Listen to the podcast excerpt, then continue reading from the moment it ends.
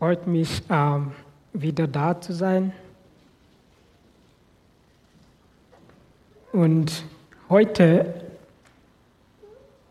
fahren wir fort mit dem Gleichnis von Vater mit zwei Sohnen fort. Ähm, letzten Sonntag haben wir uns auf die Söhne und ihre Entfremdung vom Vater konzentriert. Heute konzentrieren wir uns auf den Vater und seine Reaktion auf seine Söhne. Und das bedeutet, ich werde auch über Gott, der Vater, sprechen. Und ehrlich gesagt, wie ihr alle kennt und wie die Kinder gesagt haben, das kann man schlecht erklären. Und warum? Weil Gott komplex ist. Äh, weil man braucht so viele Eigenschaften von Gott erklären, äh, um ihn richtig zu verstehen. Aber man kann Gott nicht so richtig verstehen, weil er so groß ist. Weil wenn du dann endlich ihn verstehst und erklärt, dann ist er kein Gott mehr. Also so kompliziert ist es.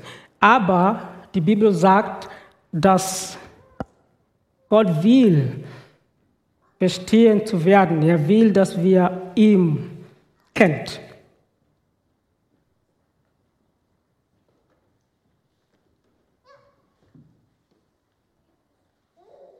Ähm, das stimmt nicht mit meiner. Ah, super. 5. Mose 6, 6 bis 9 sagt, der Herr spricht, also und diese Worte, die ich dir heute gebete, sollst du zu Herzen nehmen und sollst sie deinen Kindern einschaffen und davon reden, wenn du in deinem Haus sitzt oder unterwegs bist, wenn du dich niederlegst oder aufstehst, und du sollst sie binden zu seinen Zeichen, Zeichen auf deine Hand. Und sie sollen dir ein Merkzeichen zwischen deine Augen sein. Und du sollst sie schreiben auf die Pfosten deines Hauses und die Tore. Also die Anwesenheit eines Vaters gegenüber seinen Kindern ist das beste Geschenk, das ein Vater seinen Kindern machen kann. Das macht mir Sinn, äh, für mich Sinn, weil denn die Bibel sagt auch, dass die Ehre der Kinder ihr Vater ist. Also wie kann ein Kind seinen Vater loben, wenn er nicht da ist, wenn er nicht anwesend ist. Das ist schwer. Aber auch hier gilt, wenn er da ist, ist seine Anwesenheit erträglich. Und heute möchte ich einfach zeigen, dass Gott als unser Vater da ist und dass seine Anwesenheit angenehm ist. Und deshalb können wir uns ihm ohne Angst nähern. Und fangen wir mit der ersten, Gott als unser Vater da ist. In dieser Geschichte von ähm, ein Vater und zwei Söhne, als der jüngere Sohn sein Erbe wollte, war der Vater da. Er hat zugehört und dann hat er diese Erbteile geteilt zwischen diese zwei Söhnen. Und die Bibel sagt, das war sein gesamten Lebensunterhalt. Der jüngere Sohn geht weg, gibt sein gesamtes Erbe aus, schließt sich dem Bürger des Landes an und leidet unter der Abwesenheit des Vaters. Als er wieder zur Besinnung kommt, sagt er, ich werde zu meinem Vater zurückkehren. Und als er das tut, war sein Vater da. Er lief ihm entgegen. Das war außergewöhnlich, denn in eine solche Kultur, auch in meine Kultur, in diese Schamkultur, Ege- und Schamkultur, Männer in diesem Status nicht einfach rennen. Sie rennen nicht einfach.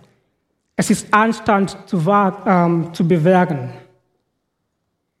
Aber er rennt zu ihm. Der Vater kusst ihn. Das war so wichtig, weil es dem Sohn das Gefühl gibt, akzeptiert zu werden. So akzeptiert, dass der Sohn die letzte Zeile seiner Rede vergisst oder nicht sagt. Ähm, kannst du weitermachen? Ah ja. Als er alleine war, hat er gesagt, ich will mich aufmachen und zu meinem Vater gehen und zu ihm sagen, Vater, ich habe gesündigt gegen den Himmel und vor dir. Ich bin hinfort nicht mehr wert, dass ich deinen Sohn heiße. Mache mich einen deine Taglöhner gleich. Aber als er geküsst wurde, ähm, hat er das gemacht. Also, kannst du weitermachen? Der Sohn aber sprach zu ihm, Vater, ich habe gesündigt gegen den Himmel und vor dir. Ich bin hinfort nicht mehr wert, dass ich dein Sohn heiße. Also, er hat nicht mehr den letzten Satz gesagt, weil er merkte schon, dass ich bin schon akzeptiert. Ähm, ich bin schon akzeptiert. Der Vater war da. Durch seine Anwesenheit konnte sein verlorenes Kind wissen, dass er wieder sein Sohn ist. Ich fand das gut, weil wenn er das tut, dann geht er weiter. Er kennt die Bedürfnisse seines Sohn, Sohnes und er fühlt diese noch bevor der Sohn ihn darum bittet. Also, kannst du das weitermachen? Er hätte dieses Bedürfnis nicht gesehen, wenn er abwesend war. Ja? Aber er schenkt ihm das beste Gewand, um neues Leben zu äh, symbolisieren, einen Ring, um seine neue Sohnschaft zu symbolisieren, weil der alte Sohn wurde tot, als er weg war. Und Schuhe, um seine Bewegungsfreiheit auf dem Anwesen seines Vaters anzuzeigen.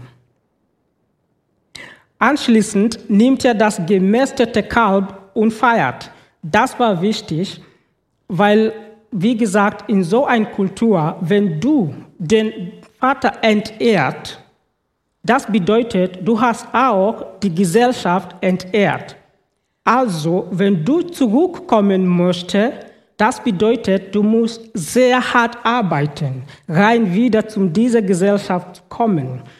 Aber der Vater, wenn dein Vater dich vergibt und gesagt hat, jetzt ist alles los, äh, frei, du bist frei, ich bin dich gnädig, das bedeutet auch, dass die Gesellschaft hat keine Wahl, außer dich zu akzeptieren. Aber das kann man nicht einfach so machen.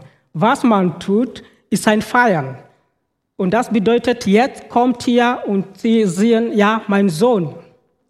Dieser Sohn ist neu. Das ist nicht der Sohn, der ich, die ihr kennt.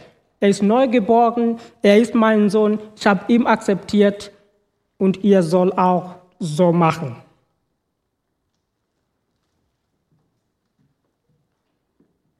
Und dann seine Angew äh, ich will zeigen, äh, dass Genauso ist Gott für uns. Also er ist immer da, er hat uns auch akzeptiert und er ist gut zu uns. Er sieht unser Bedürfnis, auch wenn wir das nicht beten. Und zweite, ich will zeigen, dass seine Anwesenheit, die Anwesenheit des Vaters auch angenehm ist. Also dieser Vater in dieser Geschichte, seine Worte und Taten war gut. Die Kinder waren sehr unangenehm und die Worte waren chaotisch. Und manchmal in dieser Geschichte, äh, wenn man nicht so richtig zuhört, kannst du ein Gefühl haben, der Vater ist nicht da, weil es gibt so viele Chaos da. Die Sonne haben so viele Aktivitäten hier und da. Sie sind überall. Und man hört die Stimme der Vater nicht. Aber er hat alles trotzdem im Griff. Und wie er das macht, äh, für mich äh, habe ich gesehen, ist, dass er weiß, wie der, äh, der jüngere Sohn tickt und hilft ihm. Er weiß, wann nichts viel zu sagen und wann zu antworten. Und er hat nicht nur an den jüngeren Sohn konzentriert, sondern auch den älteren Sohn. Aber er war nicht nur gut, sondern er korrigiert seine Söhne. Zum Beispiel, wenn die ältere Sohn kommt zu ihm und er ist wütend, weil der Vater ist hier und er hat gefeiert. Der ältere Sohn sagt, ja, ich will nicht reinkommen, ich will nicht dabei sein mit euch. Was der Vater tut, er kommt raus, um mit diesem Sohn zu sprechen. Aber für mich, was ich wichtig finde, ist, dass, obwohl diese Sohn chaotisch sind, sie findet es immer gut, mit dem Vater zu sprechen. Also zumindest können sie mit dem Vater sprechen, wenn auch, äh, auch wenn es nicht so gut ist. Aber der Vater hat, ist nicht nur nett, sondern er korrigiert sie. Und der ältere Sohn kommt und sagt, siehe, so viele Jahre diene ich dir und habe deine Gebot nie übertreten. Und du hast mir nie einen Bock gegeben, dass ich mit meinen Freude fröhlich wäre. Nun aber, da dieser dein Sohn gekommen ist, der dein, dein Hab und Gut mit Hüren verbracht hat, verprasst hat, hast du ihm das gemästete Kalb geschlachtet aber der Vater korrigiert ihn. Er sagt, er sagt zu ihm, siehe, dieser große Sohn sagt nicht Vater, sondern siehe. Das muss der Vater korrigieren. Warum? Weil in dieser Schamkultur man spricht nicht mit, dein, mit seinem Vater einfach so. Weil so zu machen, man erhebt sich auf die gleiche Ebene wie der Vater. Oder schlimmer, er reduziert seinen Vater auf sein eigenes Niveau. Deshalb muss der Vater das korrigieren. Zweitens, was der Vater korrigieren muss, ist, dass dieser Sohn, er sagt hier, ich diene dir. Das man darf nicht auch machen, weil das zeigt seine Versäumnis, den Wert dessen zu erkennen, was er hört, was er hört. Und dann sagt, ähm,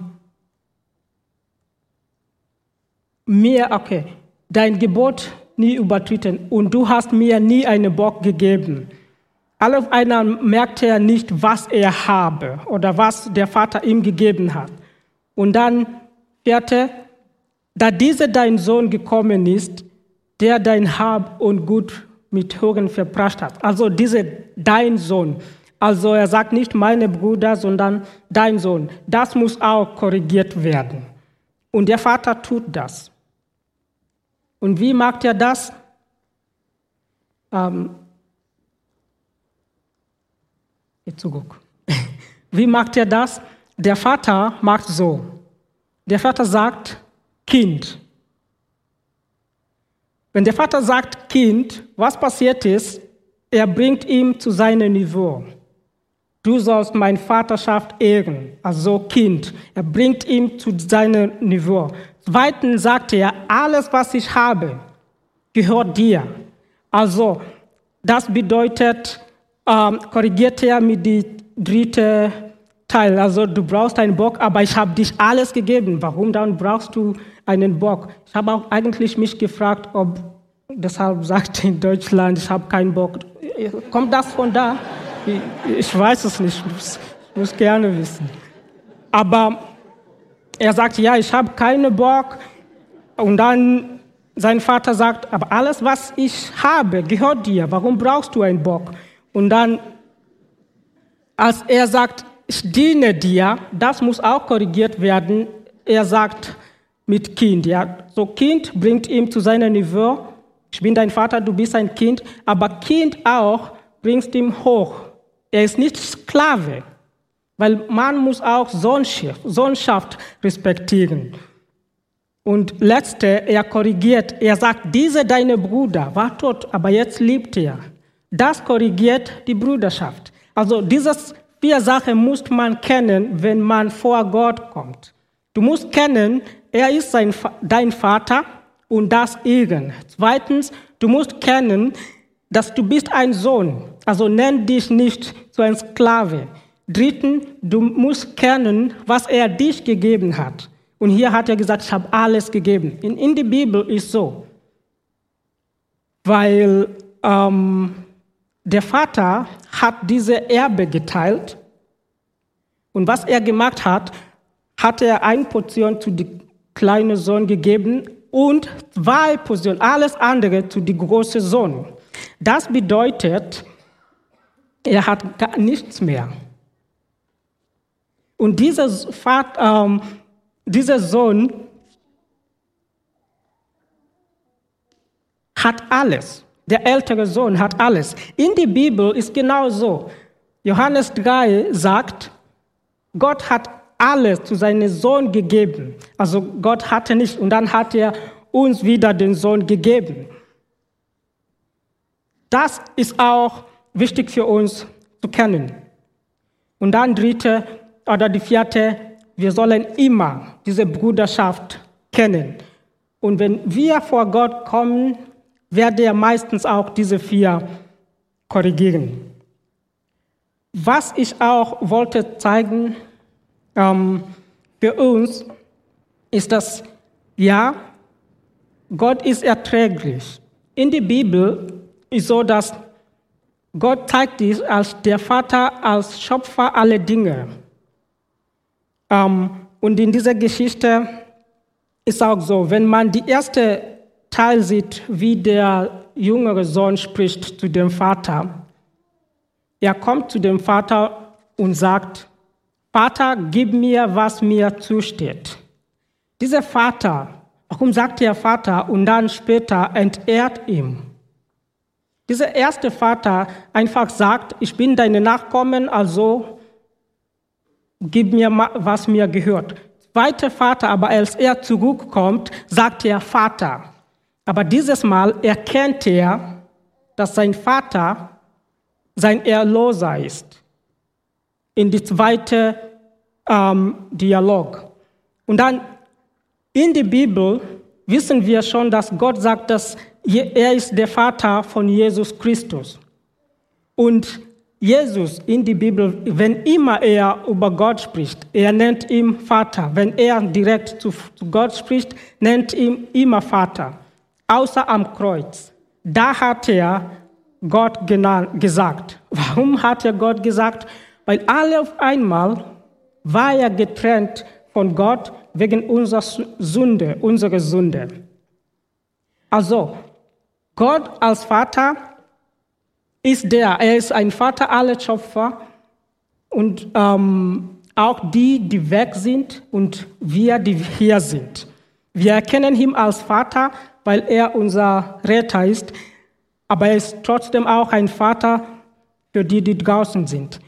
Aber Jesus hat eine besondere Beziehung mit Gott, ähm, was ich eigentlich wichtig finde. Die Bibel zeigt uns, wie dieser Vater gut ist. Dieser Vater ist gut, indem er gibt uns Existenz. Existenz der Welt. So Gott teilt mit uns seine Existenz. Er muss das nicht machen, aber tat er schon. Zweitens, er teilt mit uns sein Ebenbild. Also Gott braucht das nicht machen. Aber da kriegen wir zum Beispiel unsere Würde und Wert. Und auch die, die draußen sind, mit was kämpfen sie? Sie sagen immer, das ist mein Recht. Aber das haben sie auch von der gute Vater bekommen. Und in dieser Geschichte sieht man schon, dass der Sohn nennt mir die Knecht und sagt, komm, äh, was ist hier los? Wo, worum geht es? Ja, er hat diese ähm, Autorität auch zu dienen und zu regieren. Und dritte, Gott ist gut, weil er schenkt uns eine Beziehung. Also der Vater initiiert Beziehung. Für mich, das ist auch sehr wichtig, weil in dieser Geschichte man sieht, die Kinder selber sind nicht interessiert von dieser Beziehung, sondern der Vater selber äh, initiiert diese Beziehung. In der Bibel, ich habe mich gefragt, was das Problem war damit. Und ich habe gesehen, dass weil der Vater nichts hatte und der ältere Bruder hatte alles, er hatte Angst, alles wieder zu verlegen. Jetzt musste er seine Erbe teilen mit dem jüngeren Sohn, weil der Sohn jetzt hat seine Sohnschaft zurück. Das bedeutet, er muss ein Erbteil haben. Aber der Vater hat nichts. Was bedeutet, alles, was der Sohn hat, ist dem Vater. Aber der Vater hat Autorität über alle, was auch das bedeutet, dass er glaubt, dass der ältere Sohn soll in der Lage sein, zu teilen, was er hat, mit dem jüngeren Sohn. Aber hat er nicht. Und hier muss ich so sagen, Jesus in diesem Kontext spricht die ganze Zeit mit den Pharisäern, weil er wollte sie antworten, weil sie haben gesagt, du isst mit den Sündern. Und dann hat er diese drei Parabel gegeben. Er hat gesagt, ein Schiff geht verloren, er wird gesucht, er wurde gesucht, wurde gefunden, es wurde gefeiert. Ein Münze wurde verloren, wurde gesucht, wurde gefunden, es wurde gefeiert. Ein Sohn wurde gesucht, er wird nicht gesucht, ah, er, er ist verloren, aber er ist nicht gesucht. Warum? Das war der ältere Sohns Arbeit. Israel ist der ältere Sohn. Die Pharisäer sind die ältere Sohn. Sie haben ihn nicht gesucht. Ihr kennt schon, Jona wurde zu Nineveh geschickt. Und was hat er getan? Er rennt weg. Und dieses Mal Jesus sagt, ich bin angenehm, statt einfach eure Arbeit zu machen, ihr sagt, dass ich eure Arbeit mache. Komm und feiern mit mir. Was hier Jesus meinte, ist so. Der ältere Sohn will diese Teil oder Erbteil nicht teilen. Aber der Sohn, der diese Geschichte erzählt, der ältere Sohn, der diese Geschichte erzählt, hat ja sein Erbteil mit uns geteilt. Jesus hat kein Problem, uns seine Erbteil mit uns zu teilen. Also diese Geschichte übrigens, man muss außerhalb der Geschichte kommen und der Vater, der diese Geschichte erzählt, gucken. Und dieser Vater ist der gleiche Teil, der ältere Bruder. Und das ist Jesus. Also Jesus sagt, ihr Pharisäer, ihr Israel, ihr will euer jüngerer Sohn nicht haben, ihr will euer Erbteil nicht teilen, aber ich werde das machen, weil mein Vater gut ist. Und ich will auch diese Erbe mit euch teilen. Und zum Ende zu kommen, sage ich hier so.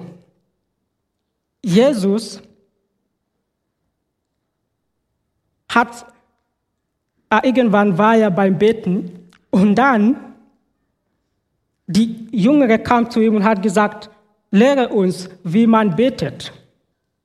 Und dann Jesus sagte, so sollt ihr beten. Unser Vater im Himmel. Das war wichtig, weil Jesus will, dass wir unsere Sohnschaft erkennen. Unser Vater im Himmel. aber nicht mein Vater, unser Vater. Warum? Weil du musst auch die Brüderschaft auch erkennen. Deshalb unser Vater. Und dann Jesus sagt, sein Name sei geehrt. Also warum? Weil es geht nicht einfach zu sagen, ja, du bist unser Vater, sondern wir sollen ihm ehren. Die ersten drei Bedürfnisse in dieser Geschichte geht um den Vater. Und die letzten drei Beten geht um die um unsere Bedürfnisse. Also Jesus meint, unsere Bedürfnisse soll Gott sein, sein Name sein, seine äh, Königreich sein und danach unsere Bedürfnisse. Also der Punkt ist, der Punkt von all das ist, dass unser Vater im Himmel unser wahres Bedürfnis sein sollte. Seine Anwesenheit ist alles, was wir brauchen. Deshalb sollten wir seine Vaterschaft, unsere Sohnschaft und unsere Brüderlichkeit ehren. Deshalb hat der Vater in dieser Geschichte alles gemacht, zu versuchen, dass dieser Sohn in diese Feiern kommt. Und dass wir heute auch zum Beispiel später ähm, diese Abendmahl feiert, weil Essen sehr wichtig ist. Essen kann auch wie zu Hause uns zeigen, ob wir feiern möchten, ob etwas gibt. Ja, Essen kann ein Auslöser sein. Und Abendmahl kann uns helfen zu gucken, wie stehe ich. Da habe ich vergessen, habe ich vergessen, ähm, meine Sohnschaft, ja, meine Bruderschaft. Das war auch das Problem in Korinther. Also, ich will einfach sagen, komm zu Jesus, komm zum Vater, er ist gut. Ja, er ist gut. Amen.